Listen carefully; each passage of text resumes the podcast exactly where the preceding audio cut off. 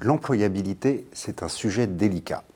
C'est la raison pour laquelle la chaire Mutation, Anticipation, Innovation de l'IE de Paris a décidé de lui consacrer un programme de recherche en partenariat avec l'Institution pour le progrès social dans l'industrie.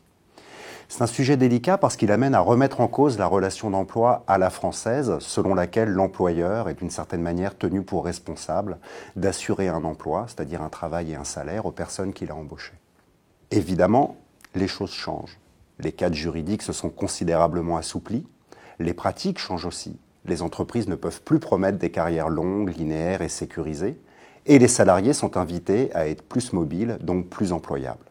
Sur la période récente, enfin, c'est clairement aux salariés de se rendre employables pour pouvoir saisir les opportunités que les entreprises ne lui offrent plus forcément. Mais surtout, de nouvelles formes d'organisation émergent. Organigramme plus plat, travail moins prescrit, mode projet, adaptation permanente, toutes ces évolutions amènent à penser l'employabilité différemment.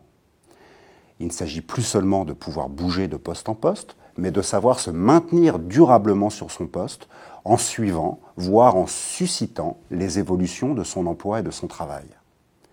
Derrière l'idée d'employabilité durable, il y a à la fois des enjeux de développement personnel, se développer, grandir sur son poste, mais aussi des enjeux de performance pour les entreprises. L'employabilité est donc chargée de promesses. Il peut s'agir de déminer le désengagement constaté dans de nombreuses entreprises. Les salariés sont encore là, mais déjà partis ailleurs, en train de réfléchir au coup d'après. L'employabilité permet également de resituer le coup d'après dans l'entreprise et non pas dans celle d'à côté. L'employabilité, c'est aussi un levier pour mettre en place les organisations qui favorisent la souplesse ou l'innovation, la réactivité, l'orientation client. L'employabilité, c'est donc la condition de mutation réussie. L'employabilité, c'est aussi un enjeu de bien-être au travail. C'est important pour les salariés de ne pas se sentir acculés, de pouvoir peser sur les décisions qui les concernent, de mobiliser leur expertise de leur travail pour l'améliorer, diminuer les irritants, ajuster leur travail à des contraintes que la direction ne peut pas imaginer. Définie comme ça, l'employabilité n'est plus seulement une façon d'armer les gens pour affronter le marché du travail, ça devient un projet émancipateur, compatible avec la performance des entreprises. Un projet émancipateur, d'accord, mais à condition qu'on n'en fasse pas une occasion de culpabiliser les salariés en les responsabilisant de façon excessive. L'employabilité doit être une cause commune. Il faut évidemment que les entreprises s'impliquent, et on verra tout à l'heure comment. Il faut aussi dépasser la peur que l'employabilité soit un investissement à perte. En fait, il y a de bonnes raisons de penser qu'investir dans l'employabilité est une façon d'améliorer l'expérience au travail et donc de fidéliser les salariés. Il faut enfin que l'employabilité fasse l'objet de politiques managériales et qu'elle ne soit pas réservée à quelques happy few hyper performants. Au contraire, on peut en faire un projet inclusif en embarquant l'ensemble des salariés dans la démarche. Un projet émancipateur, d'accord, mais comment faire? L'idée serait de décaler le regard sur l'employabilité.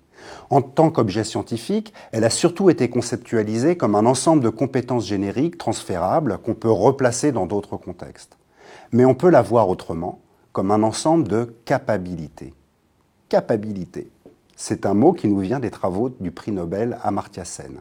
Pour lui, la justice est atteinte, non pas seulement quand les gens ont les mêmes ressources, mais au-delà quand ils ont la possibilité de les utiliser effectivement pour ouvrir le champ des possibles ce qu'il appelle les capacités.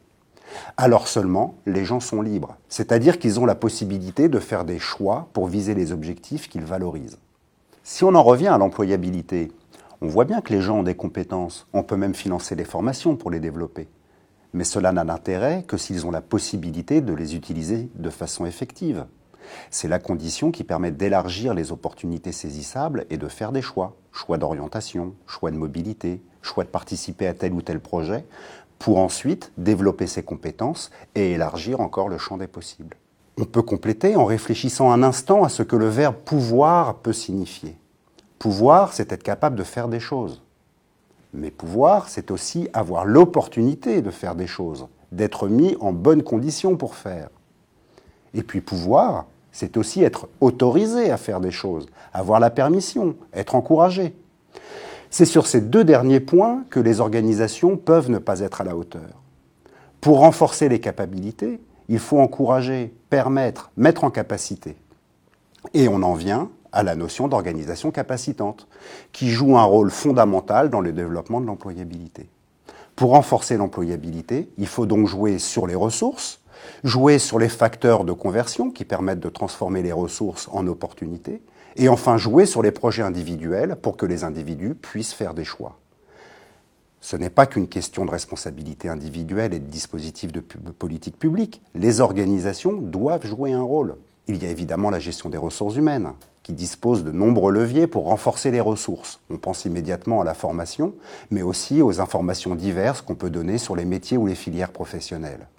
La GRH peut également permettre aux salariés d'expérimenter, d'oser franchir certains pas délicats. C'est tout l'arsenal de la sécurisation des parcours, du droit au retour, de la possibilité d'expérimenter des changements en étant détaché dans un autre service ou dans une entreprise. La GRH peut enfin jouer un rôle pour aider les salariés à faire les meilleurs choix possibles pour eux compte tenu des opportunités offertes. On pense aux dispositifs de coaching, mais aussi de façon indirecte aux formes d'incitation qui peuvent être mis en place pour orienter les choix. Le fait d'organiser des schémas de carrière entre bien dans cette démarche. Mais la GRH ne peut pas tout et l'organisation capacitante se trouve surtout dans le contexte de travail lui-même. On voit bien comment le travail lui-même est l'occasion d'accumuler des compétences indépendamment de la formation. On expérimente, on teste, on développe et on peut apprendre beaucoup, notamment si l'organisation se prête au jeu en donnant du temps pour qu'une réflexion soit possible sur les apprentissages effectués. En matière de développement des capacités en général et de développement de l'employabilité, le rôle du management et de l'organisation du travail est fondamental. Développer l'employabilité, c'est aussi et surtout penser le contenu du travail pour qu'il soit l'occasion d'apprendre. On doit pouvoir, dans son travail, rencontrer des situations inédites, rencontrer des, gens nouveaux, avoir la possibilité d'essayer, d'être confronté à une forte diversité des tâches et des activités. Le contexte de travail offre aussi la possibilité de trouver des facteurs de conversion. Le rôle des collègues et du management de proximité est fondamental. Il s'agit d'encourager, mais aussi de sécuriser en mettant en place des solidarités collectives. C'est aussi dans le collectif de travail qu'on apprend quels sont les codes et les règles informelles qui prévalent pour réussir des mobilités. On apprend à bouger, parfois en contournant les règles officielles mises en place par la GRH et qui peuvent paradoxalement s'avérer bloquantes. Enfin, le contexte de travail permet d'orienter les choix faits par les individus. On apprend au contact des autres ce qui est désirable, quelles sont les normes valorisées par le groupe. Et d'une certaine façon, par mimétisme, on apprend ce qui est bon pour soi et ce qui a de la valeur pour soi. En un mot, l'employabilité durable, celle qui permet aux travailleurs de ne pas se sentir acculés et de pouvoir à la fois se développer professionnellement, s'ouvrir des opportunités, de participer aux évolutions de l'organisation, cette employabilité-là est une question de mise en capacité. thank you